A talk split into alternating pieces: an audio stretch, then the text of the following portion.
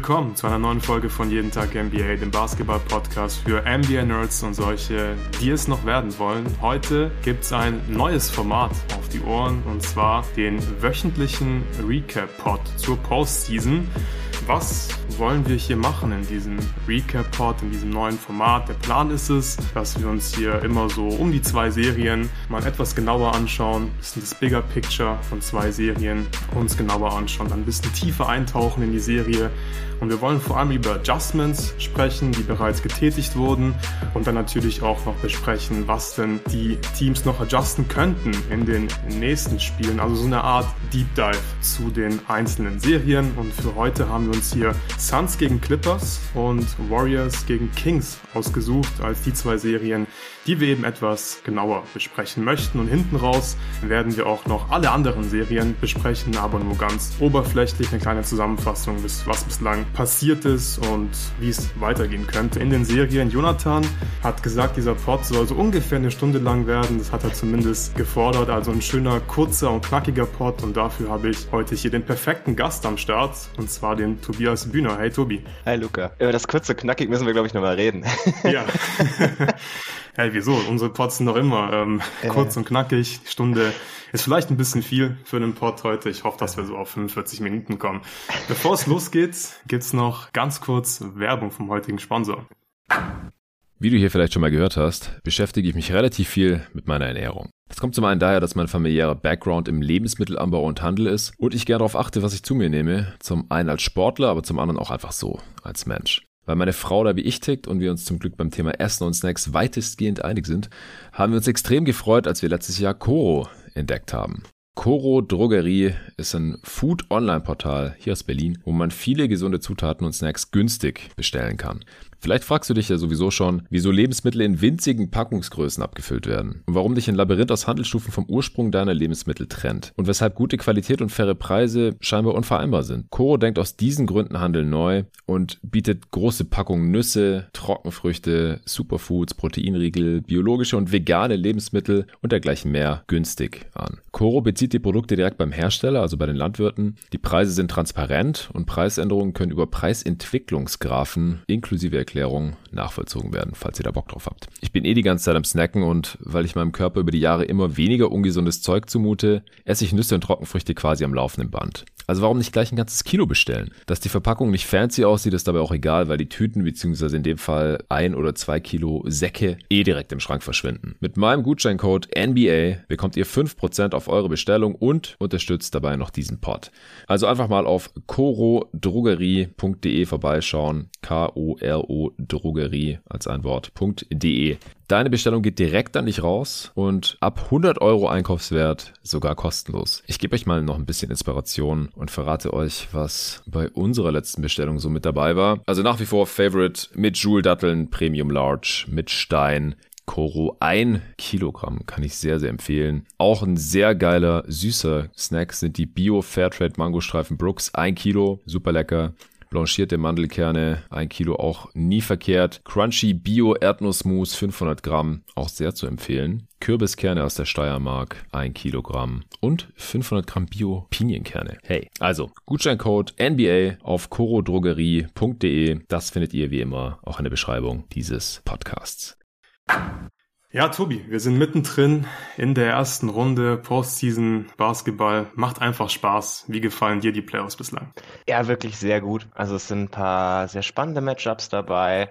Äh, ein paar weniger spannende Matchups, aber selbst da gibt's immer irgendwie irgendwas, dass man, dass man noch lernen kann über die Teams. Ich muss gerade sagen, so nach den letzten zwei Monaten Regular Season, die sich einfach immer ein bisschen ziehen, wo man nicht mehr so viel Neues über die meisten Teams erfährt, sind dann, ist gerade die erste Woche Playoffs dann immer wieder geil, wenn man so viel neue Eindrücke bekommt, so viel spannende Spiele bekommt, so eine Intensität bekommt auch, wenn man auch merkt, die Teams sind, sind von Beginn an hier allesamt sehr, ja, sehr darauf aus, ihr, ihren Stempel der Serie aufzudrücken. Ja, ja, Postseason Basketball einfach eine ganz andere Nummer als Regular Season Basketball habe ich jetzt auch nochmal gemerkt, vor allem wegen der Vorbereitung auf diesen Pod. Wir haben ja vor einigen Tagen schon gesprochen, dass wir diesen Pod gemeinsam aufnehmen wollen, uns hier ein bisschen auf die Adjustments vor allem fokussieren wollen. Das hast du ja einfach in der Regular Season nicht. Die Teams spielen einfach ihre Regular Season Spiele, sind viel unterwegs, bereiten sich dann nicht wirklich auf die Regular Season Matchups vor und hier sieht man einfach die Adjustments von Spiel zu Spiel. Das macht unglaublich viel Spaß,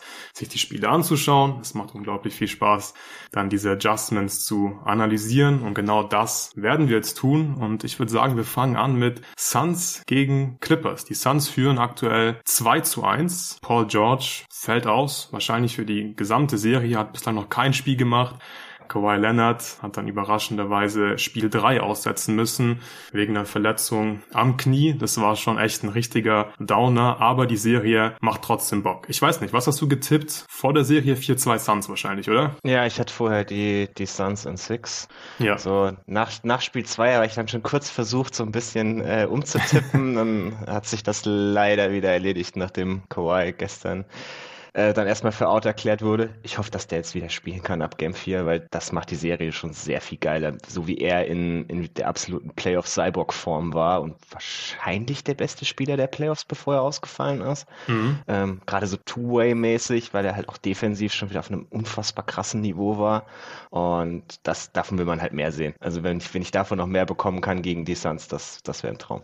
Ja, Kawhi absolut verrückt. Bislang in den Spielen, den er gespielt hat. Ich muss auch sagen, ich habe die Clippers wahrscheinlich ein bisschen unterschätzt einfach. Klar, es war mir schon klar, dass Kawhi äh, wahrscheinlich verdammt gut spielen wird in der Postseason, aber ich dachte einfach, ohne Paul George wird das schwierig. Sie haben nicht genug Wing-Verteidiger, dann fehlt offensiv dieser zweite Star, vor allem auch die Suns haben zu viel Firepower, aber es kam ganz anders ich würde sagen, wir fangen mal kurz bei Game One an. Ihr habt hoffentlich die Analyse von Jonathan schon gehört, will jetzt keine, keine Analyse zu Spiel 1 und eine kurze Zusammenfassung. Du hast gesagt, Kawhi wahrscheinlich der beste Postseason-Spieler bislang und das hat er vor allem in Spiel 1 gezeigt. 38 Punkte gemacht, 13 von 24 aus dem Feld geworfen, war absolut dominant. Russell Westbrook mit einer sehr interessanten Performance in Spiel 1, so würde ich es mal formulieren. Er hatte definitiv Winning Plays in diesem Spiel, hat wirklich fantastische Defense gespielt teilweise. Das muss man ihm lassen, macht er bislang wirklich in der Serie richtig gut. Vor allem gegen Kevin Durant ist er richtig ja. angezündet. In der Defense, er hat drei von 19 geworfen in diesem Spiel und trotzdem kann man den Case machen, dass er einen positiven Impact hatte mit seiner Defense und den Offensivrebounds. Was ist bei den Suns äh, schiefgelaufen? Ja, KD Booker waren so ein bisschen die Rollenspieler in, ähm, im vierten Viertel. Da gab es ganz viel die Andre Ayton und Chris Paul Pick and Roll. Weiß ich nicht, ob das äh, wirklich so dein, deine Go-To-Offense sein sollte in so einem knappen Spiel. Es ist definitiv besser geworden. Dazu werden wir mit Sicherheit gleich kommen. Klar, beide Teams mit vielen Abschlüssen aus der Midrange. Die Clippers haben die Suns out-rebounded und Phoenix hatte nun ein All-Rating von 92 im Halfcourt. Das ist dann schon sehr wenig mit dem Talent, das man da zur Verfügung hat. So vom taktischen Aspekt denke ich, äh, müssen müssen wir hier erwähnen, wie Tory Craig verteidigt wurde. Subats mhm. hat ihn oft verteidigt. Das war, denke ich, ein sehr cleverer Schachzug von Tai Lu. Problem ist nur, dass Tory Craig 22 Punkte gemacht hat. In Spiel 1 war es wahrscheinlich kein Problem. Die Clippers haben gewonnen. Ich denke, wenn Tory Craig 22 Punkte macht, aber KD und Booker nur rumstehen im vierten Viertel, dann ist das ein Win für die Clippers, oder? Ja, also das Ding ist auch, also Tory Craig, das macht er jetzt über die ganzen Spiele schon sehr stark. Hätte ich jetzt vor der Serie nicht unbedingt damit gerechnet, muss ich ehrlich gesagt zugeben, dass er das so hart bestrafen kann. Mhm. Inzwischen muss man sich vermutlich überlegen, ob diese Strategie Strategie noch so oft funktioniert. Aber ich fand es auf jeden Fall ein sehr interessantes, einen sehr interessanten Look, den Tai direkt von Beginn von Game 1 an den Gegner quasi so in den Kopf geworfen hat. Weil ganz oft sehen wir das ja, man beginnt so Spiel 1 von der Serie mit den klassischen Matchups und irgendwann dann so ab Spiel 2, Spiel 3 packt man solche Geschichten aus.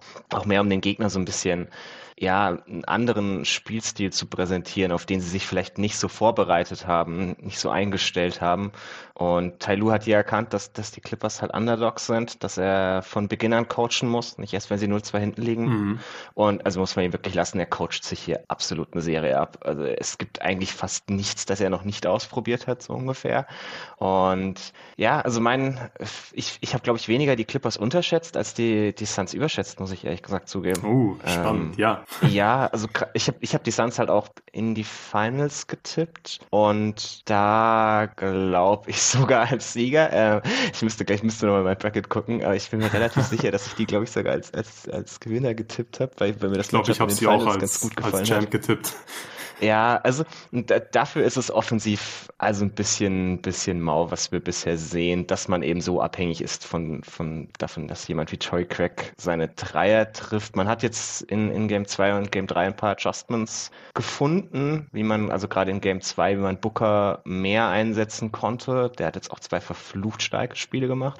Äh, ich glaube, er ist dann so der, derjenige, der so ein bisschen das System der Clippers gebrochen hat, oder was meinst du? Ja, ja, also es sind, es waren unglaubliche Spiele jetzt von Devin Booker in Spiel 2 und dann vor allem auch heute Nacht. Lass uns dazu gleich kommen. Ganz kurz noch eine kleine Übersicht zu Spiel 2. Da haben die, die Suns ja so gut wie jeden Midrange-Wurf getroffen. 16 von 22 bei den langen Zweiern.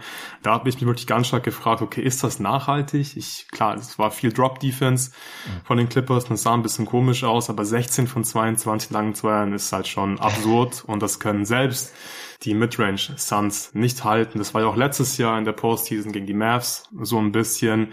Außen, dass die Andre Ayton halt so viele Short-Midrange-Würfe nimmt, sind ja fast schon so Push-Shots, ist meiner Meinung nach halt auch ein Win für die Clippers-Defense mhm. und die Andre Ayton, über den müssen wir nachher auch noch ein bisschen sprechen, gefällt mhm. mir äh, nicht wirklich, was er da bislang macht. Aber ja, Tory Craig, 5 von 8 Dreiern in Spiel 2, das ist dann halt einfach eine eklige Mischung für die Clippers. Du kriegst halt so viele lange Zweier reingeknallt und Tory Craig trifft halt 5 von 8 Dreiern. Phoenix hat ein O-Rating von 129 im Halfcourt. Mhm. Das ist äh, wirklich absurd. Du hast gesagt, Booker war krass in Spiel 2, 38 Punkte. Westbrook hat offensiv ein besseres Spiel gemacht als in Spiel 1, 28 Punkte gemacht, viel zum Ring gezogen. LA hatte generell viele Abschlüsse am Ring in Spiel 2. Ja, was ist in Spiel 2 passiert? Du hast im Discord schon geschrieben, dass die Suns in der zweiten Halbzeit ein Adjustment gefunden haben mhm. dass du glaubst, dass jetzt schwierig wird, nach Spiel 2 für die Clippers die Serie zu gewinnen. Was da passiert in der zweiten Halbzeit? Ja, in der zweiten Halbzeit haben sie angefangen, deutlich mehr Devin Booker als Pick-and-Roll-Ballhändler einzusetzen und Kevin Durant mehr so ein bisschen so als Decoy Off-Ball und Chris Paul dann auch eher Off-Ball. Also er hat am Ende die letzten zwei, drei Minuten hat Chris Paul dann wieder ein bisschen mehr übernommen mit Aiden im Pick-and-Roll, aber vorher haben sie, also gerade so im dritten Viertel, wo die Suns ja dann wirklich weggezogen sind, da haben sie einfach Booker High Pick-and-Roll spielen lassen und er hat die Bigs der Clippers eigentlich beinahe unspielbar gemacht. Also alle beide waren ja irgendwie schon in der Drop Coverage. Sie waren relativ hoch für eine Drop Coverage, aber halt immer noch nicht nahe genug am Gegenspieler, um irgendwie Druck auszuüben. Und wenn, wenn Booker dann mal Feuer fängt, dann, dann reicht das nicht als Druck an ihn, weil da kann er die Pull-ups einfach nehmen und dann trifft er einen davon nach dem anderen. Und wenn sie dann weiter hochgehen, dann ist, ist er zum Drive angezogen, hat sie da teilweise böse stehen lassen. Und da hat man halt so ein bisschen gemerkt, okay, einerseits Booker, der halt als sehr, sehr versatiler Scorer auftritt im, im Pick and Roll, der da inzwischen, also gerade als Scorer halt deutlich vielseitiger ist, als es Chris Paul ist. Chris Paul inzwischen hat er eigentlich halt nur noch diesen einen Move, den er im Pick and Roll machen kann. Ja, der ist, der ist immer noch okay, mhm. aber es ist halt nicht mehr dieses, also er kann nicht von, von jedem Spot irgendwie alles tun und das kann Booker inzwischen offensichtlich. Und also gerade, dass man dann KD so ein bisschen als Decoy-Action Offball benutzt hat, hat mir ganz gut gefallen, so als, als Nebensache, weil das sind so Kleinigkeiten, dass du ihm dann halt so, so einen Offball-Screen stellst und er irgendwie in die Mitte curlt und da zum, zum Jumper kommt wenn er da den Ball bekommt, da kannst du ihn halt nicht mehr doppeln. Das ist zu spät. Wenn er, wenn er da einfach quasi den Catch and Shoot nehmen kann, da, da ist es ihm dann von uns egal, ob sein Gegenspieler noch auf ihn kommt. Während wenn er im Pick and Roll den, den Ball behalten muss, dann, also gerade wenn, solange Kawhi sein erster Verteidiger war, da hat man halt schon gemerkt, okay, das, das stresst ihn ein bisschen mehr. Und jedes Mal, wenn er es schafft, seinen Gegenspieler zu schlagen, dann, dann kamen die Clippers schnell und haben gedoppelt. Da kam er nicht, also klar, er war schon trotzdem effizient und so und hat, hat Vorteile generiert aber nicht in der Mühelosigkeit, wie, wie man das von ihm teilweise gewöhnt ist, weil die, weil die Clippers halt sehr mit einer viel Pressure in seinen Körper reingehen. Das ist ein bisschen das, was wir letztes Jahr von Boston gesehen haben, mhm. womit, womit KD strugglen kann, auch gegen, gegen Spieler, die kleiner sind als er. Also was Westbrook das hier angesprochen, macht einen wirklich guten Job gegen KD, indem er ihm ständig an der Hüfte klebt und das ist, das ist ganz, ganz ekelhaft für KD, weil er halt diesen etwas komischen Körperschwerpunkt hat, der, der halt daher kommt, dass er so, so groß und schlaksig ist. Klar, er kann über den Gegenspieler irgendwo drüber werfen, aber wenn du wenig Balance hast, ist das halt für selbst für einen Spieler wie KD schwierig, da, da sauber zu exekutieren. Und das, das machen die Clippers wirklich sehr, sehr stark. Und dass man ihm dann halt mehr Optionen gibt aus solchen, aus solchen Curls oder Äh, dann haben sie auch mal das eine oder andere Spain Pick and Roll mit, mit KD und, ähm, und Aiton als den beiden Screenern gelaufen und KD poppt dann an die Dreierlinie. Wie, wie willst du das verteidigen? Also das sind so, das sind so Basic-Dinge, von denen wir mal vor den Playoffs geredet haben oder spätestens nach dem, irgendwie nach dem KD-Trade schon angefangen haben, darüber zu reden. Wenn man sowas läuft, äh, der, der Big Man rollt zum Korb, KD poppt und du hast Booker, der zwischendrin alles machen kann, was er möchte. Das, das ist einfach unfassbar schwer zu verteidigen, auch, auch für die Clippers, die nicht mehr diese versatile Defense haben, die man aus anderen Jahren von ihnen gewöhnt ist, weil ihre guten Spieler halt alle entweder relativ klein oder Bigs sind. also wer hätte gedacht, dass die Clippers mal keine Wings mehr übrig haben. Aber äh, ja, das, das, das sind halt so Dinge, die man, glaube ich, relativ leicht ausnutzen kann, von die man in Spielen Spiel 2 gesehen hat, wo ich dachte, jetzt fangen sie wirklich an, das zu spammen was dann aber sich irgendwie nicht so ganz gehalten hat wieder in Spiel 3, zumindest lange nicht. Ja, aber ich habe mir auf jeden Fall auch in meinen Notizen aufgeschrieben in Spiel 2, dass KD und vor allem Booker einfach viel mehr Pick and Rolls laufen, dass KD auch ab und zu als Screener eingesetzt wurde und das, das musste man einfach machen. Also es mhm. war das richtige Adjustment nach Spiel 1. So, ich weiß zum Beispiel gar nicht, wie geil KD das findet, dass er gerade so als Premium-Decoy eingesetzt. Wahrscheinlich findet er es nicht so geil. Es macht aber schon Sinn, würde ich behaupten.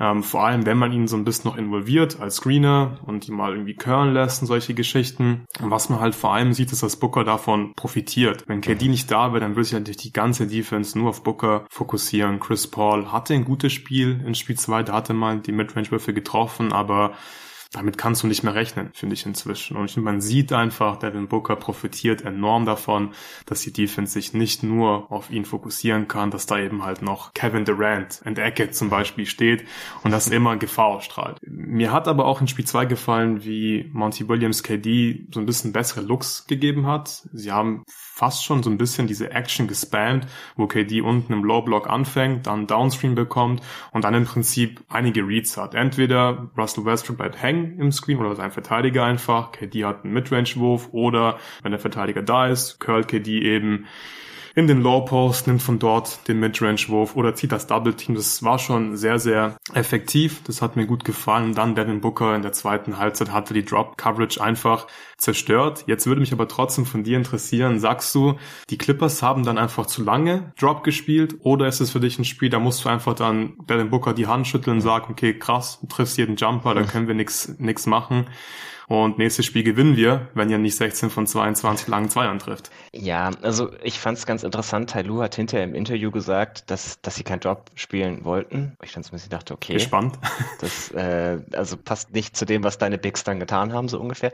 Mhm. Aber er meinte halt, er wollte eigentlich schon, dass die Bigs so bis zur, zum Level vom Screen hochkommen. Äh, und da, ich weiß nicht, ob das einfach schlechte Execution war oder ob er das hinterher nur so gesagt hat. Äh, für mich sah das dann, was wir jetzt halt im Spiel 3 von den Clippers gesehen haben, schon so aus, dass er, dass er das durchaus kapiert hat, dass er halt nicht mehr Drop spielen kann. Oh ja. Und die, die Bigs kamen jetzt halt immer hoch, haben, haben teilweise irgendwie so sanft auch gleich gedoppelt. Äh, und also das ist halt das, was ich irgendwann in, in spätestens irgendwie im Viertel von Game 2 auch erwartet hätte, dass man das tut. Klar, das ist immer so ein bisschen schwierig, so mitten in eine, mitten im Spiel eine Coverage umzustellen, die vorher halt noch halbwegs funktioniert hat, weil Klar, das ist, das ist gegen ein Team wie die Suns schwierig, wenn du ihnen Pull-ups gibst, aber immerhin, also sie haben halt keine, keine Würfe am, am Korb bekommen, sie haben wenig Dreier bekommen. Das, das ist dann schon mal irgendwas, das dir zahlenmäßig halt doch gewisse Vorteile bringen kann, wo du auch sagen kannst, gerade als Underdog, wenn ich es schaffe, dass ich wenigstens das Murray-Ball-Team bin und mein Gegner das halt nicht mehr ist, dann mache ich mir schon irgendwie eine Möglichkeit, wie ich vielleicht dieses Spiel gewinnen kann, wenn bei denen das Shotmaking mal nicht so unfassbar funktioniert, wie es halt funktioniert hat. Aber ja, ich hätte auf jeden Fall irgendwann mit dem Adjustment gerechnet, dass wir jetzt halt erst in Game 3 so wirklich gesehen haben. Ja, das haben wir gesehen in Spiel 3. Spiel 3 war deutlich knapper, als das erwartet habe. Nachdem klar war, dass Carolina nicht spielen wird. Die Suns gewinnen gerade mal mit 5 Punkten, 129 zu 124. Ich finde, es war auch echt ein komisches Spiel zum Angucken. Ja. Ich war echt traurig heute Morgen, weil Kawhi nicht gespielt hat und dachte mir so, okay, komm, die Suns, die klatschen jetzt die Clippers. Aber ich musste mir das Spiel angucken. Wir nehmen nachher diesen Pod über die Serie auf. Und dann war es nach dem ersten Viertel so, ah, okay, Norman Paul äh, scheint irgendwie einen guten Tag erwischt zu haben. Westbrook spielt auch nicht so schlecht. Dann war es ja ungefähr so unschieden zur Halbzeit. Und am Ende war es wirklich die ganze Zeit relativ knapp. Suns haben aber auch oft dann so mit ungefähr zehn Punkten geführt. Aber es war halt nie ein Blowout. Und das war hm. schon echt eine gute Leistung von den Clippers, allen voran. Und Paul war echt crazy. 42 Punkte, 7 von 12 Dreiern, 81% True Shooting, auch Westbrook 30 und 12. Die sechs Turnover haben schon wehgetan, finde ich, war aber relativ effizient mit seinem Scoring, 59% True Shooting, aber Devin Booker war einfach mit Abstand der beste Spieler auf dem Parkett gestern 45 Punkte bei 70% True Shooting. KD hat noch 28 beigesteuert bei 71% True Shooting. Lass uns hier wirklich zunächst mal über die Pick and Roll Defense der Clippers sprechen, weil ich denke, das war das Adjustment, mit dem man rechnen musste, nachdem die Drop Defense dann schon einfach auseinandergenommen wurde. In Spiel 2, ich war mir wirklich unsicher, ob die Clippers jetzt adjusten sollten. Ich habe damit gerechnet, aber weil einfach Torrey Craig die Dreier getroffen hat, weil wirklich alle ihre Würfe getroffen haben aus der Midrange, Chris Paul, auch die Andre Ayton hat gefühlt jeden Push-Shot getroffen in Spiel 2. Booker war natürlich auch in Spiel 2 schon sehr, sehr gut. Da habe ich mich schon gefragt, hatten die Suns da vielleicht nicht sogar irgendwie so ein bisschen Glück, dass wirklich alles perfekt gelaufen ist in der zweiten Halbzeit. Aber ich denke schon, dass es richtig war, hier hier die Taktik so ein bisschen anzupassen im Pick and Roll. Und die Clippers haben dann wirklich im Verlauf des Spiels immer aggressiver im Pick and Roll verteidigt und haben am Ende ja wirklich die ganze Zeit KD und Devin Booker gedoppelt. Wie hat dir das gefallen? Ja, also ich fand die Strategie, glaube ich, nicht ganz ideal teilweise, weil, also man, die, die, die Nachteile, die daraus halt entstehen, war, dass man immer dieses, dieses sanfte Double-Team hatte oder halt den, den Big auf dem Level von Screen und dass es ein einfacher Pass ist und dann ist es ein 4 und 4 gegen 3, das man doch recht leicht ausnutzen kann. Äh, es gab sehr viele einfache Rolls zum Korb, sehr viel Hilfe, die dann auch in einfachen Jumpshots irgendwie vom Flügel geendet ist.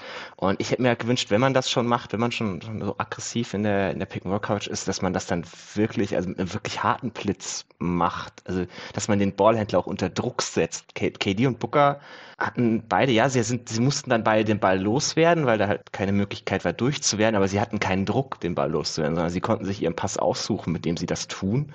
Äh, da produzierst du halt auch keine Fehler mit. Also die, die Idee von so einer Coverage wäre eigentlich immer, dass du dass du den Ballhändler so stark unter Druck setzt, dass du auch, auch, Turnover generieren kannst, dass du, dass du schlechte Pässe generieren kannst, was dir die Zeit bringt, wieder zu recovern.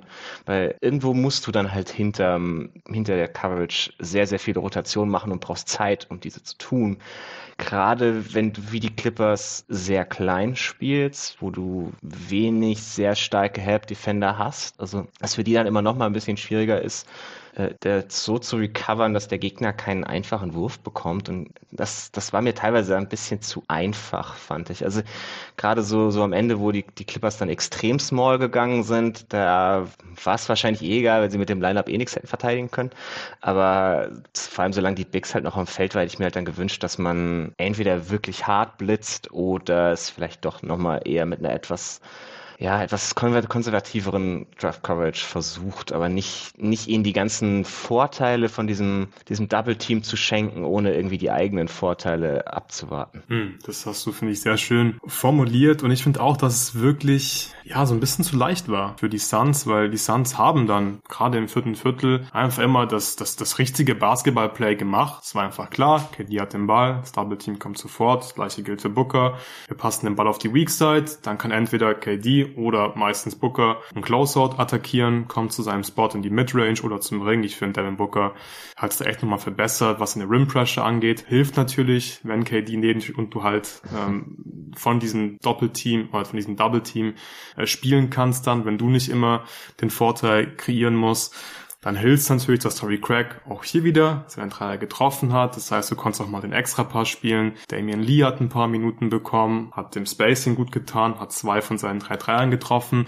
Und es war dann schon ziemlich leicht für die Suns. Ich finde, sie haben es dann teilweise sogar gar nicht perfekt runtergespielt. Mhm. Es gab zum Beispiel so ein paar Szenen, wo KD irgendwie zum Korb zieht und Aiton oder halt in die Midrange zieht und Aiton ist irgendwie so ganz frei am Korb und KD nimmt halt trotzdem den Midrange-Wurf. Man könnte auch einfach den Pass für den Dank spielen Ich glaube wirklich, da wäre sogar noch mehr drin gewesen für die Suns. Aber es ist einfach, glaube ich, ganz klar, wenn du zwei Spieler hast, wirklich, wenn du zwei Spieler hast, die einfach gedoppelt werden, sobald sie den Ball in der Hand haben, das ist ein Riesenvorteil. Das ist so mhm. ein großer Vorteil in der Postseason. Und die Clippers haben diesen Spieler ohne Kawhi und ohne PG einfach nicht. Und deswegen konnten die Suns eben einfach the right Basketball Play machen und dann eben diese offenen Looks sicher spielen. Davon haben sie genug getroffen. Ich habe es vorhin vorgelesen. Booker war effizient, KD war effizient und dann wird schon super schwierig, für die Clippers, das Spiel zu gewinnen. Ich denke aber auch, dass was hier entscheidend war für die Clippers, die halt wirklich lange im Spiel waren, waren auch die Turnover so ein bisschen. Ich glaube, das ist wirklich so ein Spiel, wo die Clippers das Turnover Battle nicht verlieren dürfen. Das haben sie heute gemacht. Turnover-Rate von fast 17 Prozent. Das ist nicht gut. Ähm, 25 zu 18 für die Suns ähm, in Punkten nach Turnovers. Das tut wirklich weh in so einem knappen Spiel, wo du halt nicht deinen Superstar hast. Und sie wurden auch out-rebounded. Das war in Spielen 1 und 2 nicht so. In Spiel 1 1 äh, haben die Clippers ja das Spiel unter anderem gewonnen, weil Russell Westbrook ja ständig Offensiv-Rebounds geholt hat. Das hat echt richtig wehgetan, finde ich. Aber trotzdem war es krass, dass die Clippers im Spiel waren, oder? Ja, also das, das Problem von dieser Coverage ist halt auch, dass du dann am Korb sehr, sehr klein bist. Gerade wenn du halt keine großen Wing-Defender mehr auf dem Feld hast. Und das führte halt zu diesen ganzen Offensiv-Rebounds. Also die, die, die Suns haben wahnsinnig viele Offensiv-Rebounds bekommen. Das, das führte auch viel zu diesen Fouls. Also die Phoenix hat eine 40 Prozent Free Throw Rate. Ja. Das, ist, das ist abartig hoch, also das hundertstes Percentile. Und das kommt halt ganz viel davon, dass ein, dass ein kleiner Spieler am Korb contesten musste und die allermeisten kleinen Spieler sind halt keine guten Rim Protektoren, wenn sie nicht gerade Derek White heißen. Äh, und das, das führt halt ganz viel zu Fouls und so ein Kram und das ist, das ist am Ende, man muss ja am Ende zugeben, eigentlich haben die, die Clippers ja das viel, viel bessere Halfcourt Offensive Rating. Also die haben im Halfcourt 115 Punkte gemacht, während Phoenix nur 102 gemacht hat. Aber diese ganzen Offensiv-Rebounds, Transition, Freiwürfe, das, das zieht halt alles wahnsinnig. Aber ja, es, es war interessant, dass die Clippers im Spiel waren und das liegt halt daran, dass sie ein 115 Offensivrating im Halfcourt hatten. Was auch, also es schon sehr krass hoch ist. Und sie, sie kamen halt ständig zum Korb, sie hatten ein gutes Spacing mit dem Team, das sie jetzt auf dem Feld hatten. Diese, diese ganzen Guards konnten alle ein bisschen was mit dem Ball machen, egal ob das jetzt Norm Powell war, Eric Gordon, Russ hatte ein paar ganz bescheuerte bescheuerte Turnover, wenn er versucht hat, den, mhm. den Ball zu Subac zu bringen. Ich weiß nicht, was mit den beiden los war. Äh, die hatten irgendwie gar keine Chemistry heute, aber alles andere, so dieses Driving Game hat er schon wirklich auch gut gemacht, was? Ich habe ihn ja auch oft genug kritisiert, aber das, das heute war offensiv definitiv nicht sein Problem. Also da merkte man halt, okay, die, die, die Clippers, auch dann irgendwie mit Bones Highlands, sie haben halt viele Spieler, die, die ein bisschen was mit dem Ball machen können, die, die so Triple Pass Shoot sind, aber es sind halt alles Guards, die sind alle klein äh, haben die, die Vorteile, die Guards im Ballhandling halt oft haben, haben dann aber auf der anderen Seite des Feldes auch die, die Schwächen, die die meisten Guards eben haben. Ja, ja, das stimmt absolut. Ich glaube, wir müssen spätestens jetzt über die Andre Ayton sprechen. Mhm.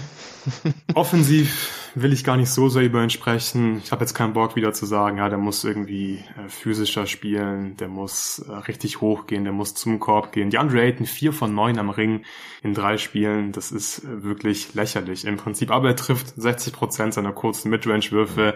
Vielleicht kann man da gar nicht so sehr kritisieren. Die Spielweise an sich gefällt mir weiterhin gar nicht. Und ich habe mit Jonathan auch so ein bisschen diskutiert in unserem Playoff Power Ranking als er gemeint hat, ähm, die Suns brauchen Aiden jetzt nicht mehr so sehr wie früher, es ist einfach viel leichter für ihn, das stimmt alles und ich habe da ja schon gesagt und Jonathan hat mir auch zugestimmt, aber ich glaube, ich dachte da schon, dass das Aiden schon noch wichtig, also das einfach wichtig ist. Er ist immer noch extrem wichtig, weil sie brauchen ihn in der Defense und ich finde, das sieht man mhm. einfach. Die Andre Ayton spielt keine gute Serie defensiv nee. und die Suns, wenn die Champ werden wollen, wenn die mehrere Runden gewinnen wollen, dann brauchen die die Andre Ayton, der zumindest defensiv auf einem einem sehr, sehr hohen Niveau spielt und das ist aktuell überhaupt nicht der Fall. Bismarck Biombo viel besser als er defensiv in der Serie. Heute die Andre minus 5, als er auf dem Feld war. Mit Biombo war man plus 18 auf dem Feld. Es ist schon ziemlich krass und ja, du hast Halfcourt Rating der Clippers angesprochen. 115 im Halfcourt und die sind oft gezogen zum Korb. Russ hat ein paar gute Finishes gehabt, auch Norman Powell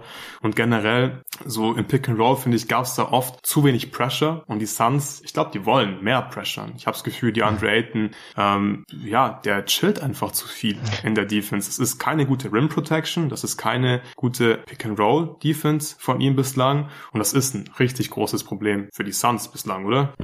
Ja, also es, es wirkt alles ein bisschen zögerlich, was er tut defensiv. Also er, er committet sich nicht wirklich zur Rim Protection, aber er, er committet sich dann auch nicht wirklich auf den Ball in der Pick-and-Roll-Defense, sondern er, er steht irgendwie ganz viel so ein bisschen, bisschen lost zwischen mhm. beiden Alternativen, habe ich das Gefühl.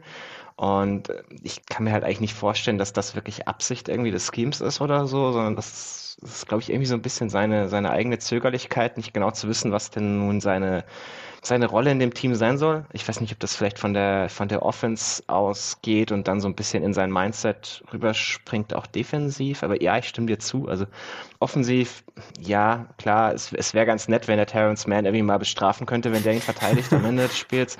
Aber muss auch nicht unbedingt sein. Ist schon okay, wenn er ab und zu mal irgendwie einen Offensiv-Rebound sich greift, irgendwie seine kurzen Midranger macht, das, das passt schon.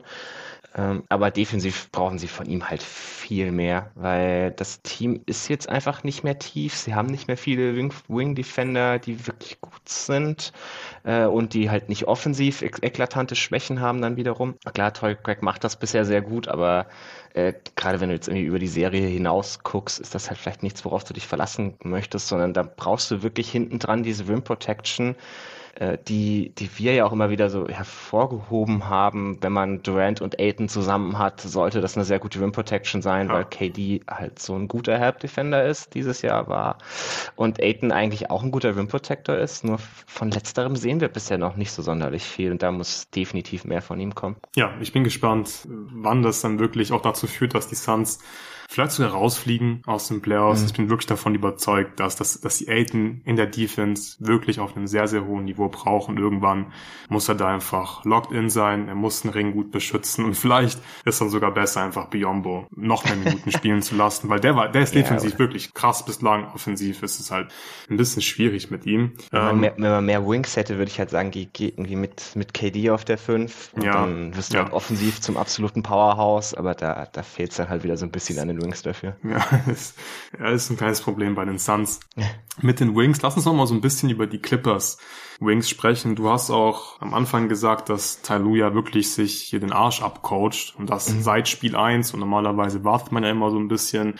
Oft ist es ja so dieses äh, Feel-Out Game One, dann wird in Spiel 2 adjusted, aber ich fand es gut, dass Herr Lu direkt einiges probiert hat mit Matchups, mit verschiedenen Coverages im Pick and Roll, hat auch ein bisschen Zone gespielt in Spiel 2. Ich glaube so, das letzte Ass im Ärmel könnte dann mal wirklich richtiger Small Ball sein. Den haben wir bislang noch nicht gesehen, oder? Also wir haben noch nicht ich, glaube ich, Covington auf der 5 gesehen. Covington hat drei Minuten gespielt in Spiel 3. Ist das eine Option? Glaubst du, das werden wir noch irgendwann sehen, dass wir Small Ball sehen von den Clippers? Und natürlich auch Small Ball, der Sinn macht. Ich glaube, Small Ball ja, irgendwie mit äh, Bones Highland auf dem Feld kannst du vergessen. Dann hast du einfach eine Schwachstelle, die du attackieren kannst.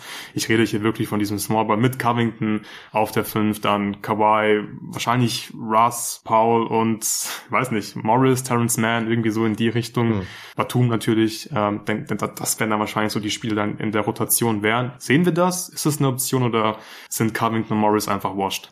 Ja, also ich, ich finde es ein bisschen schwierig einzuschätzen, warum die jetzt genau nicht spielen. Das klar, Morris hatte einfach auch eine miese Saison. Ich fand ihn heute jetzt eigentlich ganz okay. Also er hat heute 20 Minuten gespielt, sah eigentlich mhm. ganz, ja, ganz passabel aus. Klar, es ist, ist jetzt nicht überragend, aber er bringt ja wenigstens irgendwie so ein bisschen, bisschen Size mit defensiv. Batum sieht offensiv schon wirklich dünn aus, muss, muss man zugeben. Also ich, ich mag ihn ja eigentlich sehr, aber das ist definitiv nicht der Batum, den wir vor zwei Jahren irgendwie noch gesehen haben. Er, klar, er kann ein bisschen den Ball moven und so, aber er, er trifft seine Würfe nicht. Er ist auch als Help Defender nicht mehr so gut, wie er mal war. Und Covington ist einfach ein riesiges Fragezeichen, von dem haben wir irgendwie nie irgendwas gesehen. Dass er jetzt heute auch nur drei Minuten gespielt hat, hat mich ein bisschen überrascht. Ich dachte gerade, nachdem er in der ersten Halbzeit mal kam, jetzt in den drei Minuten nichts Spektakuläres getan hat, jetzt aber auch nicht irgendwie total abused wurde oder mhm. so. Also ich habe echt damit gerechnet, dass wir ihn dann irgendwann wiedersehen, spätestens wenn man am Ende Small gehen möchte. Aber dass man am Ende Small geht mit fünf Spielern, von denen der größte Spieler, ich weiß nicht, Six Five ist oder so. Egal ob es jetzt Eric Gordon, Norm Powell oder Terrence Mann ist, wen man auch immer man da jetzt als, als Big bezeichnen möchte. Dazu halt Russ und dann auch noch Bones Highland, der das, das ist einfach ein Small-Ball-Lineup, das keinen Sinn ergibt. Also du hast das ja richtig, richtig gesagt. Das ist zwar small, aber das erfüllt defensiv einfach überhaupt keinen Zweck. Du, du brauchst irgendwo Help-Defense, du brauchst Size, du brauchst eigentlich alles. Du brauchst keine Schwachstellen. Also wenn dann, wenn dann möchtest du mit so einem Small Ball Lineup auch switchen können und, und switchen kannst du mit Bones Highland halt schon wieder vergessen. Dann wird er einfach nur komplett durch die Gegend geschubst. Also deswegen, ich, ich habe das Lineup auch nicht so ganz verstanden. Klar, sie mussten am Ende scoren, um irgendwie ranzukommen und das hat in Phasen irgendwie sogar so halbwegs funktioniert. Aber ich würde schon ganz gerne mal sehen, gerade wenn, wenn Kawhi dann wieder dabei ist, dass man halt mit Batum spielt, mit Covington, dann von mir aus Kawhi dazu und irgendwie so Eric Gordon oder Norman Powell, der heute, das heute auch defensiv eigentlich nicht schlecht gemacht hat, Terrence Mann dazu und, oder von mir aus Russ, dass du halt lauter so Typen hast, die wenigstens irgendwie physisch verteidigen können, wo du ein bisschen switchen kannst, wo du ein bisschen Help Defense hast, wo du ein bisschen Size hast dann macht das viel mehr Sinn. Die Frage ist natürlich, ob die, ob die Spieler einfach noch das Niveau haben. Und ich glaube, das können wir so nicht beantworten. Teil Hu scheint für sich die Antwort mit Nein gefunden zu haben. Ja. Weswegen so ich halt eher daran zweifle, dass wir es tatsächlich noch sehen werden. Ja, ich denke, wenn wir es in Spiel 4 nicht sehen, dann werden wir es auch gar nicht mehr sehen. Ähm, ja, und wenn die, wenn die Clippers Spiel 4 verlieren, dann ist es sowieso vorbei. Ich denke, wir können so ein bisschen zum Fazit kommen, zu dieser Serie nach drei Spielen, noch ein bisschen mit dem Ausblick sprechen, noch ganz kurz, bevor wir dann zu Kings Warriors kommen. Also für mich ist es jetzt so, dass es definitiv spannender als gedacht ist und es ist schon teilweise ein bisschen bitter, glaube ich, für die Clippers. Crack über die gesamte Serie 18 Punkte pro Spiel, trifft 63 Prozent seiner Dreier.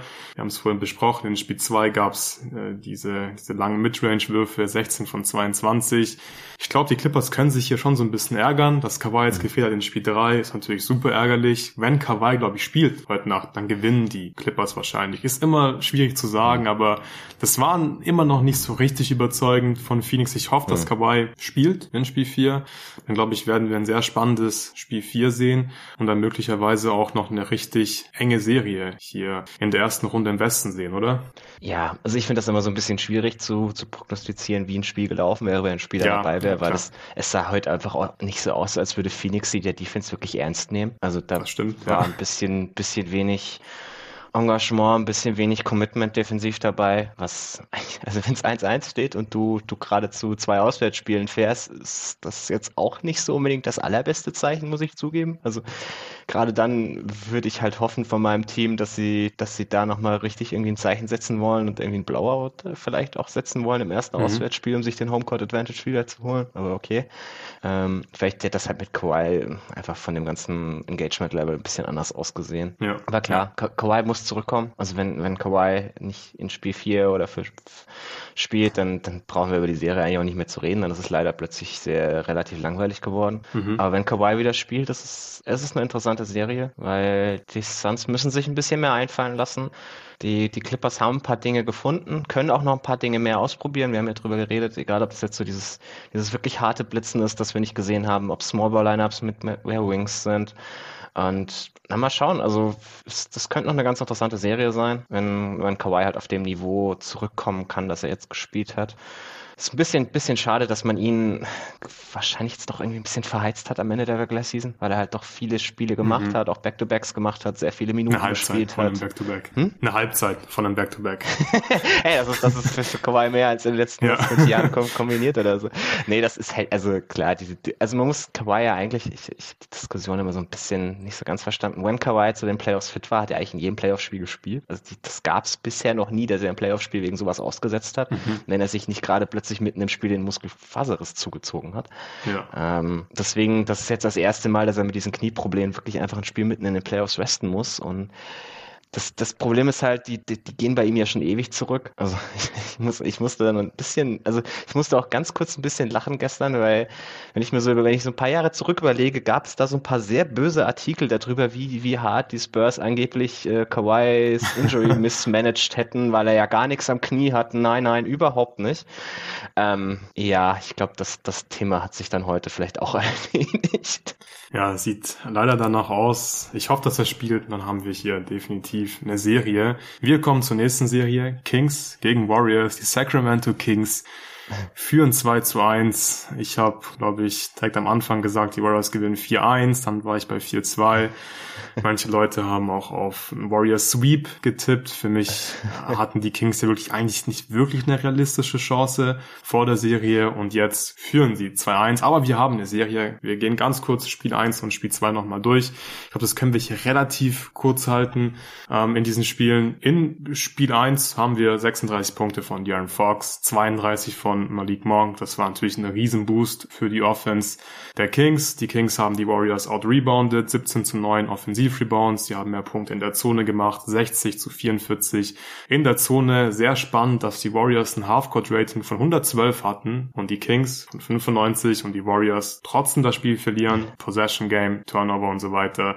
Es ist einfach oft ein Problem und es war in Spiel 1 so. Es war auch in Spiel 2 so. Da hatten die Warriors eine Turnover-Rate von 22 Prozent und das geht einfach nicht klar in der Postseason. Du kannst nicht den Ball in jeden vierten Angriff wegschmeißen. Das funktioniert einfach nicht. 25 zu 9 Punkte nach Turnovers für Sacramento. Das, ist, das sind 16 Punkte einfach. Das sind 60 Punkte und das sind oft auch so unforced Turnovers bei den Warriors. Mhm. Und das geht einfach nicht. Sacramento, gutes Transition-Team. Die Frequency war auch sehr hoch in Spiel 2 mit 22 Punkten. Sabonis war da offensiv noch ein größerer Faktor als in Spiel 1. Da hat er nicht so viele Punkte gemacht. In Spiel 2 waren es 24. Die Kings haben die Drop Defense der Warriors ganz gut attackieren können. Fox kommt oft in die Midrange oder dann der Pocket Pass zu Sabonis, der da unterm Korb wirklich äh, wühlen konnte, sich trotzdem schwer tut gegen Looney und Draymond Green. Und was, glaube ich, wirklich mich am meisten überrascht hat, war, wie gut die Kings die Warriors verteidigen. Und die Warriors, ähm, oder die Kings, die haben nicht die passenden Matchups eigentlich, abgesehen von Davian Mitchell.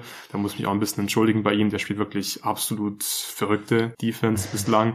Aber was einfach raussticht, ist, dass die Kings super vorbereitet sind, oder? Also es wirkt so, als wissen sie einfach ganz genau, was Offball passiert. Sie wissen, wie sie es verteidigen müssen. Und das haben sie in den ersten beiden Spielen im Prinzip perfekt executed, oder? Ja, also ich habe mich auch vor dem Matchup eigentlich irgendwie immer nur so mit der einen Hälfte des Feldes beschäftigt mhm. und so gedacht, okay, wie, wie können die Warriors diese, diese Kings Offense verteidigen? Ja, okay, da fällt einem schon das eine oder andere so ein bisschen ein, was sie, was sie ausprobieren könnten, was irgendwie so halbwegs funktionieren kann und dann wird das schon reichen. Also ich hatte die Warriors in Six, was glaube ich so der, der klassische ja. Underdog, also nicht Underdog-Tipp, sondern halt, wenn du auf die Auswärtsmannschaft tippst, ist es ja fast immer in Sechs, dass sie das, dass sie das, das tatsächlich holen. Und die andere Seite des Feldes dachte ich so, ja, die, die werden das schon irgendwie bestrafen können, dass die Kings defensiv halt mies sind. Ja, nicht. also muss, muss, muss, man, muss man ganz ehrlich sagen, äh, definitiv nicht. Die, die Kings machen das richtig stark, hätte ich ihr nicht zugetraut haben wahnsinnig viel Pressure auf den Ball, gerade schon, bei, auf, schon beim Ballvortrag. Jede einzelne Sekunde, die die Warriors den Ball haben, sind sie irgendwie unter Druck gesetzt. Und du, du hast ja mhm. David Mitchell angesprochen, aber auch De'Aaron Fox macht das wirklich gut. Ähm, auch die ganzen anderen Spieler der Kings sind, sind immer nahe an ihrem Gegenspieler, haben den, setzen den unter Druck. Klar, diese Turnover sind dann immer noch teilweise ein bisschen dumm, aber da sind auch viele forcierte Turnover dabei. Und die, die Warriors kommen da nicht so wirklich in ihren Flow rein. Und ich dachte nicht, dass es möglich ist, sie so einfach daraus rauszureißen. Und das, also muss man Mike Brown wahrscheinlich auch ein bisschen Credit dafür geben. Er kennt die Warriors halt wie kaum jemand anders, nachdem er letztes Jahr noch ihr Assistant Coach war. Und das sieht man schon an der einen oder anderen Stelle, dass sie halt von Beginn an gesagt haben, okay, wir haben, wir haben zum Beispiel auch überhaupt keine Angst davor, dass die Warriors in Transition gehen, sondern wir, wir crashen das offensive Brett, wir, wir holen uns Offensiv-Rebounds und, und können damit die, die Voice halt noch mehr unter Druck setzen, sie noch mehr auspowern. Auch dieser, dieser ganze Pressure auf den Ball braucht extrem viel Energie, gerade von, von Steph Curry, der so ein bisschen der einzige Warrior ist, der das, der das bestrafen kann weil die ganzen anderen Warriors da eher unter dem Druck dann zusammenfallen, als dass sie das wirklich bestrafen könnten. Und das, das merkt man dann, glaube ich, über eine Serie schon irgendwann, dass sich das auszahlt, wenn du dem Gegner so penetrant auf die Energie gehst und ihn, ihn damit so ein bisschen ja, vor Aufgaben stellst, die die einfach nicht gewöhnt sind. Wenn man das selbst in den Playoffs eher selten sieht, dass jemand so viel Pressure ausübt. Ja, Energie ist ein sehr gutes Stichwort. Ich würde wirklich behaupten, dass Spiel 1 und Spiel 2 wurde wegen Offensivrebounds und Transition im Prinzip entschieden. So, die Energie war einfach viel höher bei den Kings und deswegen haben die Kings gewonnen. Klar, die Halle war natürlich phänomenal. Die Stimmung war wirklich grandios in diesen ersten zwei Spielen in Sacramento, aber ich weiß nicht, du, wir können jetzt hier auch nicht über ein Adjustment sprechen, wenn es um die Turnover geht, weil bei den Warriors ist einfach so, okay, schmeiß den Ball einfach teilweise nicht weg. Und das sieht einfach sehr, sehr schlampig aus. Manchmal habe ich, manchmal mhm. habe ich wirklich das Gefühl bei den Warriors, dass es hier nicht so sehr juckt. Das ist halt die erste Runde. So, die haben schon mhm. viele Playoffs gespielt, also der Kern, Draymond, Curry und so weiter. Gerade Draymond, der hat so viele Bälle einfach weggeschmissen in Spiel 2. Die sind einfach nicht so fokussiert gewesen wie die Kings. Die Kings hatten mehr Energie. Die wollten diese Spiele unbedingt zu Hause gewinnen. Der Wille war größer bei den Kings und deswegen haben sie gewonnen. Weil ich finde, die Warriors, die haben, die haben eigentlich so taktisch, haben die einige gute Sachen gemacht. Und mhm. darüber würde ich jetzt gerne ein bisschen sprechen. Ich finde zum Beispiel gut, wie sie Sabonis verteidigen. Mhm. So, der spielt keine super Serie bislang. Ich habe es mich irgendwo aufgeschrieben. Ich kann mal kurz seine Stats raushauen. In der Offense, er macht 17 Punkte, 3 Assists und hat eine Effective Field Goal Percentage von 47 Prozent. Das ist nicht gut. Das ist wirklich überhaupt nicht gut. Er hat natürlich Impact mit seinen Offensiv-Rebounds und er sieht defensiv irgendwie auch besser aus als erwartet. Liegt auch daran, dass die Warriors das bislang noch nicht so richtig gut attackiert haben. Aber ich finde die Drop-Defense der Warriors, obwohl die Kings da ab und zu natürlich scoren, gerade auf Fox, ich finde das gar nicht so, so super schlecht, weil Looney verteidigt Sabonis gut. Mhm. Auch Draymond kann da super mithalten und Sabonis will immer mit links finishen ähm, und es ist einfach nicht, nicht so leicht. Ich finde, damit kann man halt leben. Und dazu kommt, dass man ja das Dribble Handoff Game von Sabonis und Hurter bislang wirklich nicht verteidigen muss, weil Kevin Hurter einfach keinen Dreier trifft. Der war heute Nacht wieder eins von sechs. Der trifft 15 Prozent seiner Dreier bislang in der Serie und deswegen können die Warriors einfach komplett absinken von Sabonis. Es gibt kaum Backdoor Cuts für die Kings. Klar, Sabonis kann dann irgendwie ab und zu mal in den Post gehen gegen Looney, aber das ist nicht so ein riesen Mismatch. Dreier fallen nicht gut bei den Kings. Von daher finde ich, passt das. Also wenn die Warriors einfach auf den Ball aufgepasst hätten, einfach ein bisschen besser gerebound hätten in Spiel 1 und 2, gewinnen sie da mindestens ein Spiel, meiner Meinung nach. Und ich finde das okay, wie sie es verteidigen bislang. Ich finde die Drop Defense okay. Ich finde Looney okay. Der hat gestern Nacht ein fantastisches Spiel gemacht, 20 Offensiv-Rebounds geholt. Ähm, das passt schon, finde ich alles. Wie gefällt dir die Defense der Warriors bislang? Ja, also ich muss auch sagen, das ist halt das, was ich mir vor dem Spiel so viel überlegt habe oder vor der Serie viel überlegt habe. Wie können die Warriors das verteidigen? Und sie machen ganz viel von dem, was man sich irgendwie vorgestellt hat. Sie sind in, in Game 1 sind sie, sind sie relativ aggressiv auf dieses Hand-off-Game rausgekommen, haben, haben die Shooter dann viel eng verteidigt, haben da, das sehr aggressiv über die Screens gegangen uh, und haben dafür dann teilweise ein bisschen viele einfache Drives zugelassen von, von Fox und vor allem von Monk. Das haben sie dann ab zwei, Spiel 2 auch sehr schnell abgestellt, haben die, die Drop-Coverage ausgepackt, von der du gesprochen hast, haben viel geholfen, auch gegen Drives und dann ein Dreier von irgendwelchen schlechten Schützen auch mal zugelassen. Das war dann kein Problem. Man man, man geht immer noch sehr aktiv über den Screen. Also der der äh, Guard, der den Ballhändler verteidigt, äh, trailt da, da relativ aggressiv, hält die Gegner von Dreier ab, zwingt sie irgendwie in die Midrange. Und wenn du Kevin Hörter mal dazu bringst, dass er, dass er den Ball auf den Floor setzen muss und dribbeln muss und irgendwie in seinen Midrange-Pull-Up geht, dann sind das alles Würfe, mit denen du leben kannst. Oder mhm. wenn er wirklich unter Druck gesetzt wird bei dem Dreier, den er wirft, dann ist er jetzt halt auch nicht irgendwie Steph Curry. Klar, der hatte in der Regular Season Quoten, die auf das Niveau gingen, aber da merkt man schon nochmal, dass es nochmal ein anderes Level von Pull-Up-Shooter gibt, die halt so die, die absolute Elite darstellen und dass er zu denen halt vielleicht doch noch nicht so ganz gehört, sondern mehr so dieses, dieses zweite Level von Shooter ist, die du schon noch kalt stellen kannst, wenn du, wenn du so aggressiv auf hier rausgehst. Äh, ich, ich fand der Davis Bertans immer so ein traumhaftes Beispiel. Der hat ja in den Playoffs nie irgendeinen Dreier getroffen. ja. Also während der, der Regular Season immer irgendwie seine 40, 45 Prozent Dreier reingenagelt hat bei hohem Volumen. Plötzlich in den Playoffs hat das schlagartig aufgehört. Und so, so die Leute, die nicht viele Spiele von ihm da in den Playoffs gesehen haben, haben sich immer gewundert, warum. Ja, weil, weil der Typ halt mit, mit Pressure auf seinem Dreier überhaupt nicht umgehen konnte. Und, und dann teilweise irgendwie so vier, fünf Schritte hinter der Dreierlinie den Dreier genommen hat, um halt nicht ganz so sehr unter Pressure zu sein. Und das, das sieht man bei Hörter jetzt teilweise auch schon schon so ein bisschen. Der scheint ein ähnliches Problem zu haben manchmal. Und das, das machen die Warriors schon wirklich gut, muss ich sagen. Sie haben sich jetzt auch ein bisschen mehr auf das Defensive Rebounding committed, machen das jetzt, also zumindest in Spiel 3 haben sie das jetzt deutlich besser gemacht als vorher. Und ja, wenn man, wenn man solche, solche Efforts-Sachen dann auch gut macht, dann ist die, die Strategie, glaube ich, defensiv gut genug, dass man die Kings auf einem Niveau verteidigen kann, das auf jeden Fall reicht. Und man muss ja auch sagen, die, die Kings hatten jetzt heute Nacht wieder kein gutes Halfcourt-Offensiv-Rating, 87. Auch vorher in der Serie schon waren sie im Halfcourt jetzt nicht sonderlich toll. Ja. Und wenn du es schaffst, sie da rauszunehmen, dann sollte das den Warriors eigentlich reichen, wenn sie sich auf der anderen Seite des Feldes verkacken würden. Ja, und die Warriors, die schaffen das bislang. Also sie im Halfcourt ja. gut zu verteidigen. Die Kings hatten eine der besten Halfcourt-Offensive der Liga, wenn nicht sogar die beste der Liga. Sie hatten in der Regular Season ein O-Rating von 105 im Halfcourt. In dieser Serie 91. Klar, es war ein bisschen Shooting-Luck, so treffen nur 28 Prozent ihrer Dreier, aber auch die Warriors das jetzt nicht komplett heißen. Das überrascht mich auch so ein bisschen. Ich dachte eigentlich eher, dass es ein Shootout wird. Und jetzt verteidigen beide Teams irgendwie besser als erwartet.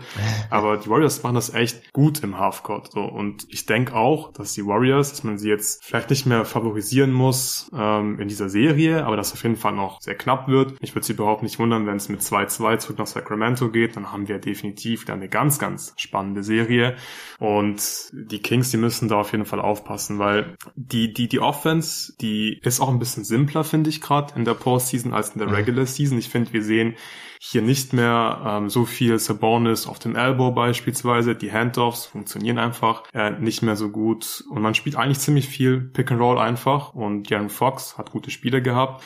Die Kings, die hatten eine Pick and Roll Frequency von 13,1% in der Regular Season, der Postseason jetzt 20,7%, also über 7% mehr, sind da auch super effizient mit 1,25 Points per Play in diesen Pick and Rolls. Aber wie gesagt, insgesamt im Halfcourt so haben das die Warriors gut. Man nimmt Sabonis Bonus so ein bisschen weg oder hat ihm einfach einen Griff. Heute trifft die, trifft die Dreier nicht. Fox kommt auf seine Punkte, ist dabei auch immer meistens sehr, sehr effizient, aber du kannst nicht alles wegnehmen. Und ich ja. finde, wenn du Sabonis so ein bisschen wegnimmst und Hörte einfach die Dreier nicht trifft, dann sind die Warriors in einer sehr, sehr guten Position. Und da mache ich mir auch nicht so super viele Sorgen, dass es jetzt in der Defense irgendwie, ja, für die Warriors jetzt dann ab Spiel 4 plötzlich ganz anders laufen wird. Ich glaube, das ist die richtige Strategie und so können sie weitermachen. Lass uns jetzt ein bisschen über die Offense der Warriors sprechen und vor allem auch über Spiel 3, weil nach der Suspendierung von Draymond Green waren natürlich die Fragezeichen sehr, sehr groß. Ich habe damit gerechnet, dass die Warriors einfach Pick and Roll spammen werden, dass sie hoffen, dass Steph Curry einfach ausrastet und dass sie defensiv halt einen guten Job machen, den Ball nicht wegschmeißen und dann das Spiel gewinnen. Und es war auch so ein bisschen so. Wir müssen auch noch kurz erwähnen, dass Gary Payton auch das Spiel verpasst hat und krank war. Das habe ich heute Morgen dann erst beim Schauen erfahren. Dachte ich schon so, okay, wow, ohne Draymond und G GP2, das wird mit Sicherheit nicht leicht, sind die Warriors mit Jordan Poole gestartet und ich finde, die haben das offensiv heute echt gut gemacht. Das war, das war eine kontrolliertere Offense als sonst. Es waren immer noch viele Sachen, die wir von den Warriors gewohnt sind. Klar, sie sind auch viel Pick and Roll gelaufen. Wir haben auch die Via-Screens gesehen, also erst der On-Ball-Screen, dann der Off-Ball-Screen. Wir haben die Screenaways gesehen, also Off-Ball Screen stellen, dann einfach ein bisschen Read and React. Aber es war alles sehr, sehr kontrolliert, finde ich. Und vor allem hat man den Ball nicht so oft weggeschmissen. Mhm. Es war einfach ein seriöses Spiel der Golden State Warriors. Es war eine Turnover-Rate von 10%. Das war im 88. Percentile. Und das war einfach klar, wenn sie den Ball nicht wegschmeißen, dann haben sie sehr gute Chancen, das Spiel zu gewinnen. Heute Points of Turnovers 22 zu 7 für die Warriors. Und die haben heute, finde ich, hochverdient gewonnen. Und ich fand die Offense wirklich ziemlich überzeugend heute, oder? Ja, also ich fand in der ersten Halbzeit teilweise immer noch etwas kreativlos. Also Steph hat sich halt offensichtlich vorgenommen, ein bisschen mehr zum Korb zu kommen. Das hat auch gut funktioniert, aber er war so ein bisschen der Einzige äh, in Semi-Transition dann irgendwie noch Pool oder so. Aber ansonsten war das, also gerade sobald Curry da das erste Mal vom Feld gegangen ist, ab der Sechs-Minuten-Marke, war das ganz viel ja, so Dreier-Gechacke mit Looks, die einfach nicht wirklich gut waren. Egal, ob es jetzt irgendwie Thompson war oder auch Pool dann mal. Da waren ein paar Würfe dabei, die einfach nicht sein müssen. Ähm, man hat das ein bisschen ausgeglichen, indem man auch wirklich hart ins offensive Brett gegangen ist, äh, wie du richtig gesagt hast, weniger Fehler produziert hat. Und gerade in der zweiten Halbzeit hat es mir auch im Halbfeld deutlich besser gefallen. Äh, ist man mehr in Richtung Korb gezogen, hat dann immer noch nicht viele Würfe am Ring genommen. Also sie haben 14 Prozent ihrer Abschlüsse am Ring, das ist für das Percentile. Aber sie haben halt einiges an Kickouts gespielt, wo dann relativ simple ähm, Würfe draus geworden sind, irgendwie auch aus dem Stand, ohne wirklich Defense. Also so, so Spot-Up-Looks, die du halt kreieren möchtest und nicht irgendwas nur, nur schwierige Dreier, die, die du halt eben nicht unbedingt brauchst. Also ich, ich fand sie in der zweiten Halbzeit, fand ich sie wirklich gut. In der ersten Halbzeit fand ich es immer noch ein bisschen zu wenig, muss ich sagen. Also sie haben am Ende auch immer selber auch nur ein 87er Halfcourt Offensive Rating, was jetzt wirklich auch nicht toll ist. Also da haben sie sich mit den Kings überhaupt nichts geschenkt. Äh, sie haben halt weniger Turnover produziert, mehr Offensiv-Rebounds eingesammelt und das hat dann am Ende so ein bisschen eher den Ausschlag gegeben, dass sie die Kategorien dieses Mal gewonnen haben. Ja, aber mir hat der Prozess in der Offense schon ganz gut gefallen. Vor allem, weil halt Draymond gefehlt hat, weil Gary Payton weil der gefehlt hat klar, die helfen mhm. dir vor allem in der Defense, aber trotzdem mussten einfach dann viele Spieler spielen, die du nicht wirklich vertraust, den Steve Kerr nicht vertraut, Kuminga beispielsweise, Moody. Und die haben beide, finde ich, einen soliden Job gemacht. Moody ja. reingekommen, zwei, drei reingeknallt, dann Antoine im dritten Viertel hat 13 Punkte gemacht in 15 Minuten, auch Kuminga hatte ein paar gute Cuts, ein paar oder ein Putback, glaube ich, das war auch völlig in Ordnung, da konnte es ein bisschen switchen mit Kuminga dann auf dem Feld, dann konnte Wiggins, glaube ich, Fox verteidigen, Kuminga konnte Sabonis verteidigen und dann konnte man da mal ein bisschen switchen. Das fand ich auch ganz nice. Aber es war, finde ich, auch für diese Spieler vor allem leichter in der Offense, die Entscheidungen zu treffen, weil die Entscheidungen nicht so schwer waren. Es war nicht so viel diese diese, ja, okay, wir machen jetzt hier einen Handoff und dann rennt Steph Curry irgendwo rum. Es war einfach, okay, wir spielen jetzt ein Pick and Roll, Sabonis kommt hoch, wir haben zwei Spieler am Ball, das ist schon mal ein Vorteil für uns. Wir spielen den Pass zum Short Roll, extra Pass, offener Dreier oder wir attackieren Closer, was zum Beispiel dann Kuminga, glaube ich, ein, zwei Mal gemacht hat und haben halt einen Dank. Klar, 88er Rating im Halfcourt ist nicht, ist nicht geil, absolut. Aber ich finde wirklich, vom Prozess her war das definitiv die richtige Strategie heute. Es war, es war, finde ich, gut, was man gemacht hat von den, von den Actions und du hast die Drives angesprochen, glaube ich, ein ganz, ganz wichtiger Punkt. Sie haben zwar nicht viel am Ring abgeschlossen, wie du richtig gesagt hast, aber man darf nicht unterschätzen, wie wichtig dieser Rim Pressure und Dribble Penetration in der, in der Postseason ist. Klar, die Warriors hatten Vorteile aus Pick and Rolls, weil Sabonis einfach hedgen muss, weil er so ein bisschen doppeln muss gegen Curry. Aber du hast einfach immer wieder auch so bei den Warriors Triple Penetration zum Korb gehabt. Sie haben Hilfe gezogen, extra Pass und dann auch hier wieder die gleichen einfachen Entscheidungen. Entweder ich habe jetzt einen offenen Wurf oder ich kann Closeout attackieren. Und es war am Ende einfach dann genug in Kombination mit der guten Turnover-Rate heute, mit dem super Rebounding vor allem von Kevin Looney. Und dann haben die Warriors am Ende hochverdient gewonnen, finde ich heute. Und ich bin super gespannt, wie es weitergeht in Spiel 4, weil ich glaube, jetzt gibt es eine wichtige Frage und die ist, wie spielst du jetzt von den, von den Lineups? Staggerst du jetzt in erster Linie Green und Looney? Hast du da so ein bisschen was gefunden? Spielst du ein bisschen diese einfachere Offense jetzt einfach für den Rest der Serie und hast immer einen von diesen beiden Bigs auf dem Feld, die Sabonis verteidigen können. Du sinkst weiter ab von Sabonis, Rebound ist gut oder spielst du jetzt in Spiel 4 dann wieder viel gemeinsam, also Sabo ähm, Green und Looney auf dem Feld? Da bin ich mir gar nicht sicher. Was erwartest du da in Spiel 4? Ja, es ist, es wird interessant zu sehen zu sein, weil, also bisher kam das, glaube ich, viel auch da davon, dass Kerr einfach nicht viele Spieler hatte, denen er vertrauen konnte. Er hatte mhm. diese vier, fünf Rotationsspieler äh, mit Wiggins und den beiden Bigs und, äh, und Curry und dann vielleicht noch so ein bisschen Thompson, denen er wirklich vertraut hat und de dem ganzen Rest. Also Poole hat jetzt deutlich besser gespielt heute Nacht, hat sich da, glaube ich, ein bisschen Vertrauen wieder erspielt. Äh, Moody fand ich wirklich echt okay. Ja. Wir haben ein paar ganz gute Sachen von Kuminga gesehen, den man dann auch mal irgendwie so als Rollman eingesetzt hat. Das, das könnte man gerne häufiger machen, weil man da einfach mehr Rim Pressure generiert, als wenn als wären Kevin Looney oder Draymond Green die Rollman sind, weil die einfach beide keine, ja, jetzt keine guten Athleten sind, die irgendwie hart zum Korb rollen und da alles rein danken wollen oder so. Das ist Kuminga halt eher der Typ, das haben wir heute jetzt ein paar Mal gesehen, fand ich eigentlich wirklich gut. Vielleicht kann man das auch mal mit Wiggins machen oder so. Und also ich glaube, man bekommt mehr Optionen offensiv, wenn man, wenn man eher so ein bisschen kleiner spielt, wenn man nicht ganz so viele Minuten mit beiden Bigs bekommt. Und wenn man sie dann weiter verteidigen kann, und man hat ja heute gesehen, dass das eigentlich ganz gut funktioniert hat, glaube ich, wird es schon Sinn ergeben, wenn man ein bisschen kleiner spielt. Die, die Frage ist halt, ob, ob Steve Kerr das eine Spiel gereicht hat, um den Spielern wirklich zu vertrauen oder ob er sagt, okay, ich habe halt meine, mhm meine fünf Veteranen, denen, denen vertraue ich und den ganzen Rest ist immer noch so ein bisschen wackelig. Ja, ja, wird super spannend sein, das zu beobachten im Spiel. Ich bin mir echt nicht sicher. Ich glaube, dass man ein bisschen besseres Spacing hat, hat heute schon geholfen, dass zum Beispiel Moody mhm. dir 15 Minuten gibt, ein paar Dreier trifft. So Gary Payton wird da einfach nicht so verteidigt oder kann, kann das nicht so bestrafen wie Moody beispielsweise. Ich bin echt gespannt. Noch so ein paar abschließende Gedanken äh, zu dieser Serie. Ich glaube, dass die Warriors auf jeden Fall bei diesem Drop bleiben. Ich glaube, es mhm. gibt keinen Grund, warum man da jetzt in der Coverage, in der Defense irgendwas verändern müsste. Die Frage ist nur, wie man das Ganze jetzt dann offensiv gestaltet, wie die Lineups aussehen. Da hat Steve Kerr, glaube ich, wirklich, wie wir gerade eben ja auch ausführlich besprochen haben, ein paar schwierige Entscheidungen zu treffen vor Spiel 4. Ich finde es cool, dass wir so viel Box in One sehen. Funktioniert zwar nicht so richtig, wenn die Kings das machen, aber es ist immer witzig, wenn Hurter Curry 101 verteidigt in der Box in One, aber das machen die Warriors ziemlich gut. Da haben sie keine Probleme mit. Hast du noch ein paar ähm, Beobachtungen, Gedanken, die du teilen möchtest zu der Serie?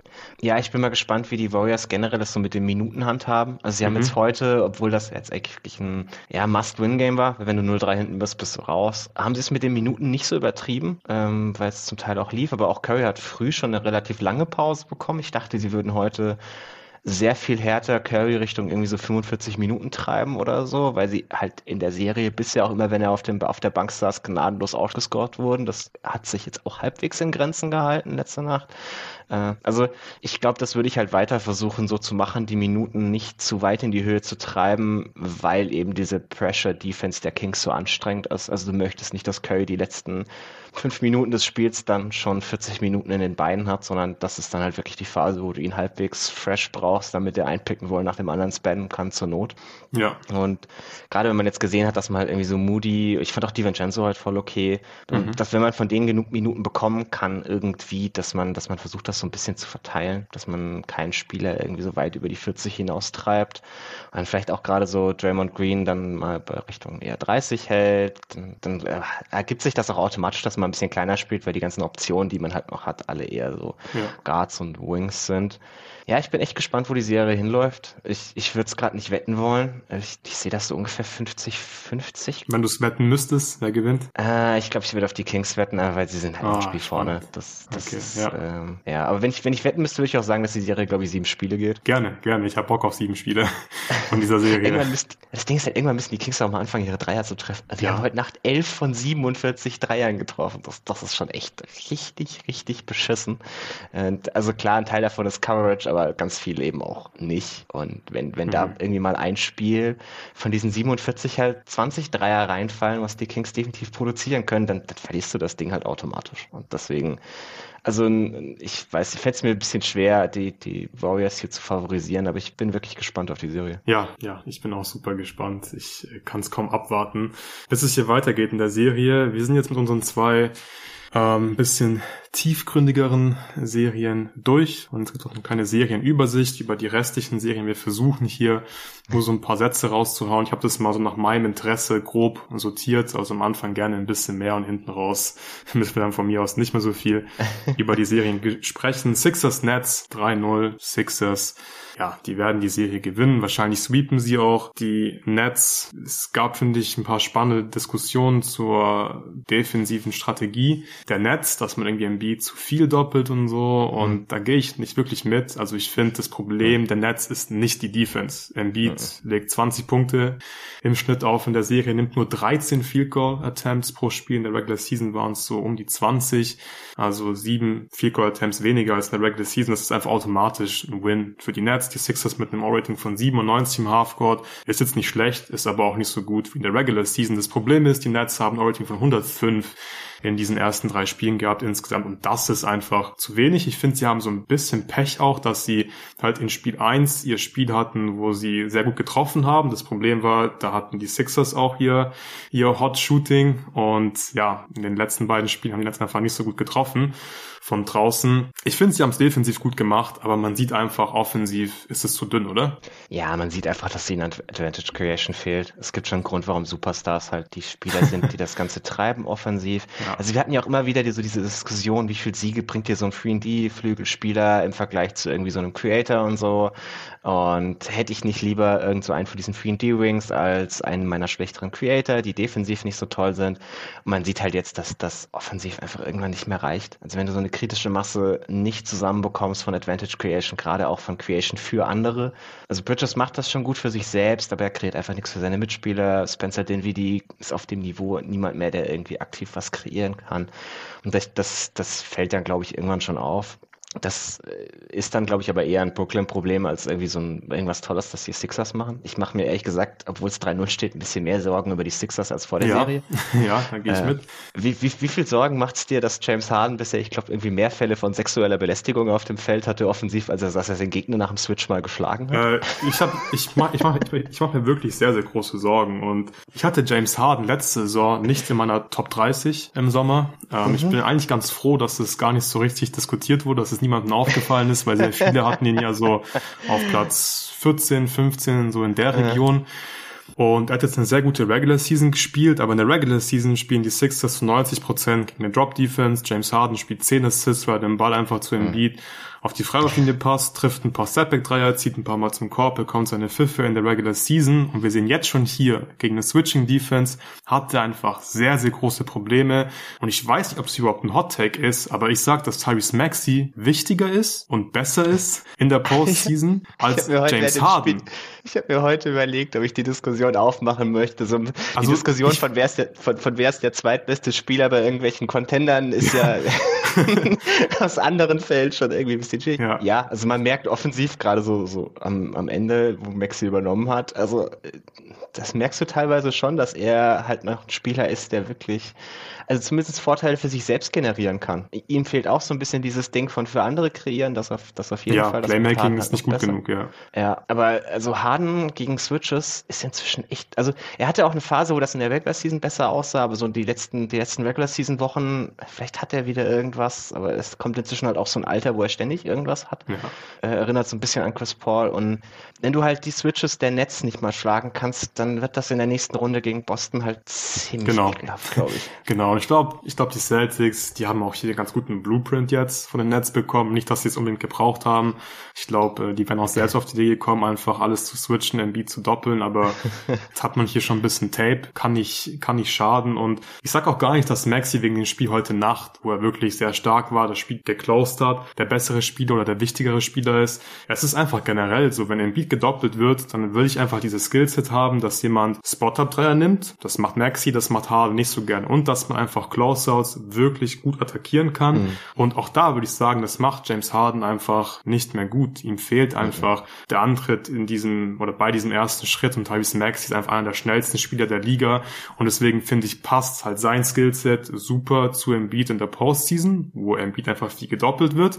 In der Regular Season, andere Geschichte, habe ich gerade eben gesagt, viel Drop Defense, da passt das mit Harden. Aber ich mache mir sehr, sehr große Sorgen um James Harden. Deine Frage zu beantworten. Vielleicht sprechen wir dann irgendwie ja in einer Woche oder so oder in zwei Wochen dann ein bisschen über Sixers Celtics und wie James Harden da aussieht.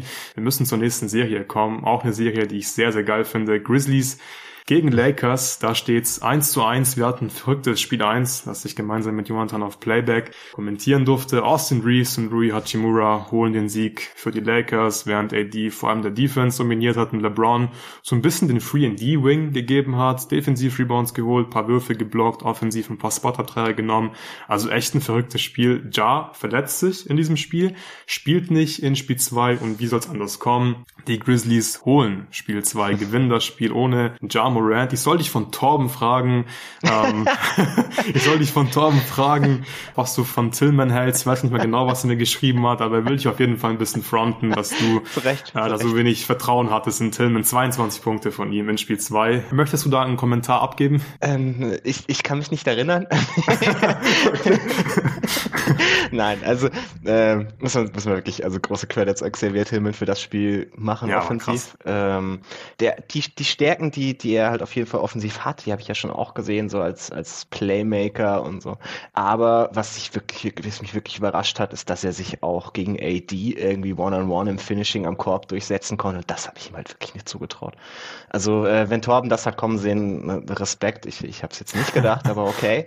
Ähm, und das, das hat er schon wirklich extrem stark gemacht. Aber auch Memphis insgesamt defensiv wirklich sehr, sehr gut. Und ja, wo wir gerade bei, bei alternden Stars waren, die mir ein bisschen Sorgen machen. äh, ähm, LeBron sieht halt einfach wirklich nicht gut aus. Also in Spiel 1 konnte man noch so sagen, ja klar, wenn Austin Reeves und Rui Hachimura aufdrehen, ist ja auch mal cool, dass er denen dann so das Feld überlässt und so. Aber in Spiel 2, wo halt dann gerade Austin Reeves nicht mehr so viel kreieren konnte, da hätte man halt dann erwartet, dass dann LeBron seinen großen Auftritt hat und, und irgendwie mal wieder so als, als Main Creator agieren kann, haben wir jetzt wieder wenig von ihm gesehen. Ich ich weiß nicht, ob er diesen ersten Step noch hat von früher. Glaube ich nicht. Glaube ich, ich nicht. Nee, ich glaube also, es auch nicht mehr so langsam und schwierig dann. Nee, ja. Also er spielt nicht schlecht und klar, man misst ihn auch einfach, also mit, einfach mit anderen Maßstäben so. Klar, er hat klar. andere Maßstäbe gesetzt. Das ist LeBron James.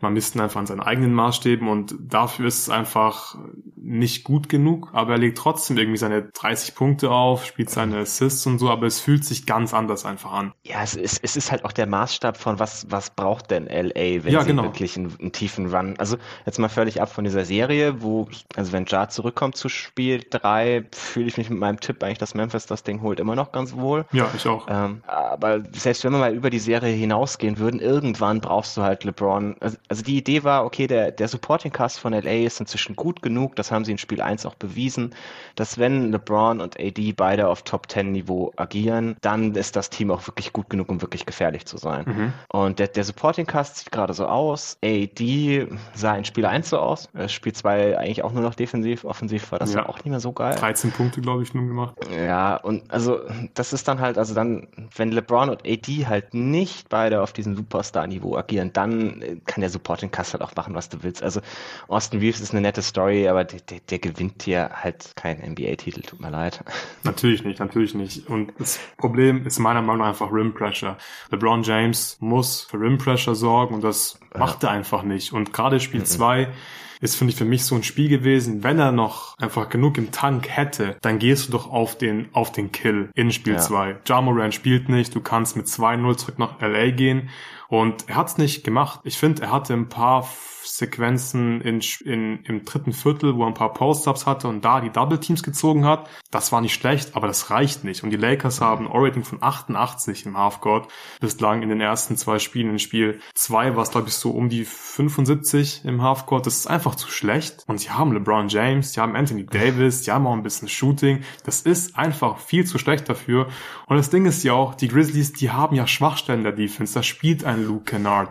Auch ein mhm. Tyus Jones zum Beispiel, den musst du dann attackieren, wenn der halt seine 30 plus Minuten spielen muss, weil Ja nicht spielt oder auch Ja. Und das sehen die ja nicht. LeBron, LeBron settelt einfach für Jumper, geht ein bisschen mhm. im Post, macht das vielleicht auch gar nicht so schlecht, aber der, die, die, er braucht, also diese Rim Pressure, die brauchen die Lakers einfach. Und wenn sie diese Advantage Creation nicht bekommen von LeBron James, dann gewinnt dieses Team auf gar keinen Fall einen Titel und ich gehe mit.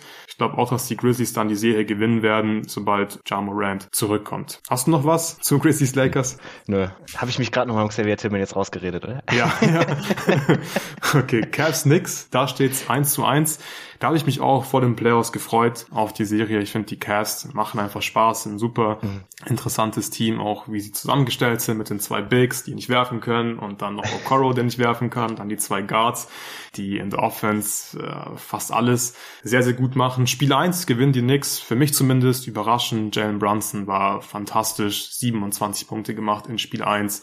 Und die Cavs verlieren, obwohl Donovan Mitchell 43 Minuten spielt in Spiel 1. 43 Minuten, das ist schon ziemlich krass. Er macht 38 Punkte und trotzdem gewinnen die Knicks, weil sie das offensive Brett dominiert haben, weil sie in Transition unglaublich gut waren und auch weil Okoro im Prinzip für mich unspielbar war in der Offense. So, dann ist er oft frei gewesen. Die Guards, also Mitchell und Garland wurden gedoppelt. Dann ist der Ball immer in Okoros Händen gelandet und das ist einfach ein Win für die Knicks Defense. Und wenn Okoro irgendwie was da kreieren muss oder werfen muss in den Playoffs, dann, dann ist es einfach ein Problem. Es ist nicht gut genug. Und Evan Mobley war auch nicht gut genug in der Offense. Der war dann auch oft frei im Short Roll gegen die Traps. Hat da auch wirklich gar nichts gemacht im Prinzip. Hat die Würfe nicht getroffen, diese Push-Shots und es war immer ein Win für die Knicks Defense in Spiel 2.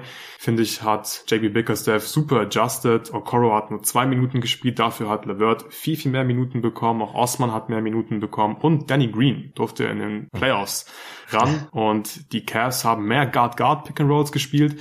Da musst du nicht mehr Mobley rollen und irgendwas kreieren, sondern du hattest einfach die Guards, also Levert, Mitchell und und Garland, die dann viel kreieren konnten. Da finde ich, hat man dann wirklich diese Vorteile ausgenutzt, weil die Knicks haben trotzdem noch gedoppelt und dann war einfach immer Levert vor allem in Spiel 2 oft frei, konnte was kreieren, hat das gut gemacht. Ich bin auch nicht der größte Levert-Fan, aber es war echt ein gutes Spiel 2 von ihm und Darius Garland war fantastisch in Spiel 2 mit 32 Punkten. Bin ein riesen Fan von ihm. Er verteidigt auch echt gut. Er ist klein, du kannst ihn attackieren, aber er verteidigt. Er verteidigt Off-Ball, er verteidigt On-Ball. Er reißt sich echt den Arsch auf. Und ich glaube, die Cavs, die können mit einem guten Gefühl nach New York jetzt reisen, oder? Ja, sehe ich recht ähnlich. Also ich finde es ganz interessant, so für diese, diese Leute, die, die sagen ja, heutzutage spielt doch jedes Team gleich, alles dasselbe. Und wenn man dann sich nacheinander irgendwie mal so, so das eine Kings Warriors Spiel und als nächstes New York gegen Cleveland anguckt, also viel, viel weiter auseinander können können zwei Serien schon nicht sein. Also wo, wo bei den Kings und den Warriors extrem Tempo ist, ist das halt eine sehr, sehr langsame Serie. Also beide Teams drücken nicht riesig auf die Pace. Beide Teams können auch kaum scoren irgendwie, weil sie halt so groß sind, gute Rim Protection haben. Und das ist schon so ein bisschen das, was ich vor der Serie erwartet habe, dass es, dass beide Teams nicht unbedingt einfach wird zu scoren. Und die Cavs finden aber einfach ein bisschen mehr Lösungen, haben ein bisschen mehr Talent, glaube ich. Gerade weil New York halt jetzt keine tollen Matchups hat. Julius Randle beißt sich ein bisschen an Evan Mobley die Zähne aus. Das hat phasenweise konnte er ihn überpowern, aber so in der, in der Summe sieht es halt dann am Ende doch nie wirklich gut aus. Ist einfach nie auch nur annähernd effizient in diesem Matchup. Und die Cavs haben so ein paar Kleinigkeiten gefunden, hast du ja schön ausgeführt, auch dass man jetzt mehr Garland so als initialen Pick-and-Roll-Ball-Händler mhm. eingesetzt hat und Mitchell ein bisschen mehr Off-Ball oder als, als Screener, der, der da wahnsinnig viel Attention auf sich zieht und Garland dann, dann viele Abschlüsse bekommt und deswegen auch in Spiel 2 so unfassbar stark war. Also ich, ich glaube jetzt nicht unbedingt, dass man von Levert nochmal so ein Spiel bekommt. Das ist halt auch so ein Spieler, der, der sehr up and down ist. Also wir haben von ihm ja immer wieder auch wirklich sehr, sehr gute Spiele gesehen, meistens gefolgt von so einem 2 aus 13 Game oder so. Ja. Also würde mich nicht wundern, wenn das Spiel 3 bei ihm ist. Und also die, die Cavs haben schon ihre Schwächen. Das merkt man, glaube ich, in der Serie auch sehr Absolut, eindeutig. Ja. Aber ich, ich glaube, sie finden halt ein paar mehr offensive Lösungen, haben jetzt ein bisschen das defensive Brett auch aufgeräumt im Vergleich zu Spiel 1, wo sie echt schwach waren da. Deswegen hatte ich sie am Ende auch in sechs, weil ich ja glaube, desto länger die Serie geht, desto mhm. mehr Lösungen haben die Cavs noch und New York merkt man jetzt schon so ein bisschen außerhalb von ja. Jalen Bunsen gehen ihnen die halt ein bisschen ab. Ja, ja, definitiv. Ich denke wirklich, dass Jimmy Bickerstaff hier wirklich was gefunden hat, dass er mehr Spacing, mehr Shooting aufs Spielfeld bringt. Mit den Guard, Guard Pick and Rolls kannst du dann auch in Spiel 3 mit Mitchell und Garland, glaube ich, mehr spielen. Auch ich vertraue LeVert jetzt nicht wirklich, aber ich glaube, Tipps muss jetzt was machen in Spiel 3 und da bin ich relativ skeptisch was da kommen wird. Vielleicht wird er jetzt aber auch super adjusten. Mich würde es aber trotzdem überraschen. Wir kommen zur nächsten Serie. Bucks gegen Heat. Da steht's 1 zu 1. Die Heat haben vor allem ein Spiel gewonnen, weil Janis sich leider in Spiel 1 verletzt hat. Hat dann nur ein paar Minuten gespielt. Tyler Hero hat sich da auch ein paar Finger, glaube ich, gebrochen oder die Hand. Auf jeden Fall fällt Tyler Hero jetzt auch aus in den Playoffs. Außer die Heat kommen in die, in, in die Finals, was ich jetzt nicht glaube. Ähm, und in Spiel 2 ist dann Coach Butt aufgefallen, hey, Brook Lopez ist ungefähr sieben Meter groß und die Miami Heat sind ziemlich klein. Vielleicht sollten wir ihn nicht nur an der Dreierlinie parken, vor allem wenn Janis nicht spielt und einfach mal den Ball in den Post schmeißen, wenn er von, keine Ahnung, Gabe Vincent verteidigt wird. ähm, Milwaukee hat außerdem auch jeden Dreier getroffen, aber das war auf jeden Fall ein gutes Adjustment von äh, Budenholzer in Spiel 2, oder? Ja, das größte Adjustment war so, ich glaube, Steph Partner nennt das immer gern äh, Play Better. Ja, äh, ja.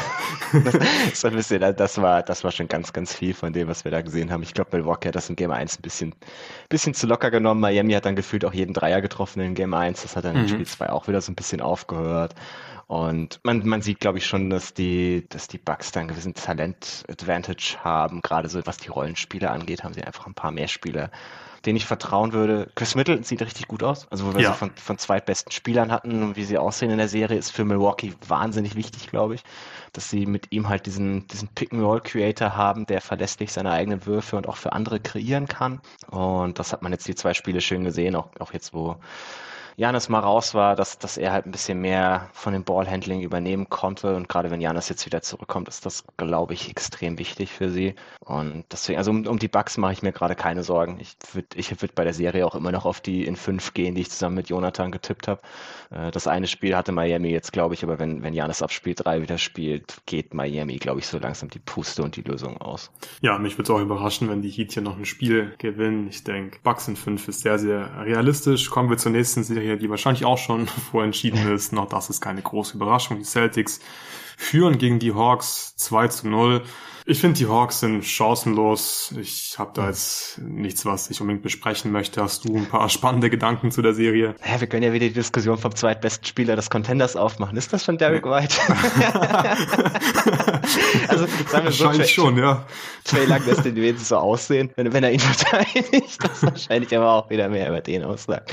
Nee, also es ist es ist leider ziemlich genau die Serie, die wir vorher gesehen haben. Also ja. die, die, die Hawks haben offensiv einfach zu wenig Potenz, um gegen dieses Switching mitzuhalten. Und, die, und auf der anderen Seite die die, die Celtics haben halt immer irgendwas, das sie angreifen können. Also wirklich das, das Auffälligste ist schon wirklich, also ganz im Ernst, dass White wirklich gut spielt, weil das mhm. brauchen die Celtics so, wenn ich so wenn ich die Runden weiter gucke, brauchen die schon so diese, diese Spieler drei bis, bis sechs, dass sie wirklich verlässlich spielen. Und da ist White letztes Jahr ein bisschen abgefallen in den Playoffs. Das, das scheint jetzt dieses Jahr nicht so der Fall zu sein, sondern sein Confidence Level ist hoch. Auch da herzlichen Dank an Trae Young. Äh, das, das, das ist, glaube ich, für die, für die Celtics irgendwie das Wichtigste, was sie aus der Serie mitnehmen können, dass sie so auch die Option haben, auch relativ viel, relativ klein zu spielen, was jetzt in der Serie ganz gut funktioniert. Mal schauen, wie das dann gegen Sixers aussieht. Ja, ja, ja, ich habe auf jeden Fall echt schon Angst vor den Celtics.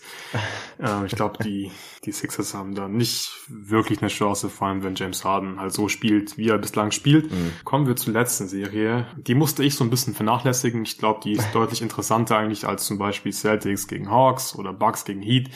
Aber da habe ich jetzt noch nicht leider, also leider noch nicht so viel davon sehen können. Das ist Nuggets gegen Timberwolves. Die Nuggets führen 2 zu 0. Es war ein Blowout in Spiel 1. Da wollte ich eigentlich die zweite Halbzeit schauen, habe dann im Real Life die zweite Halbzeit angemacht und dann war es relativ schnell im Blowout. Das war ein bisschen blöd.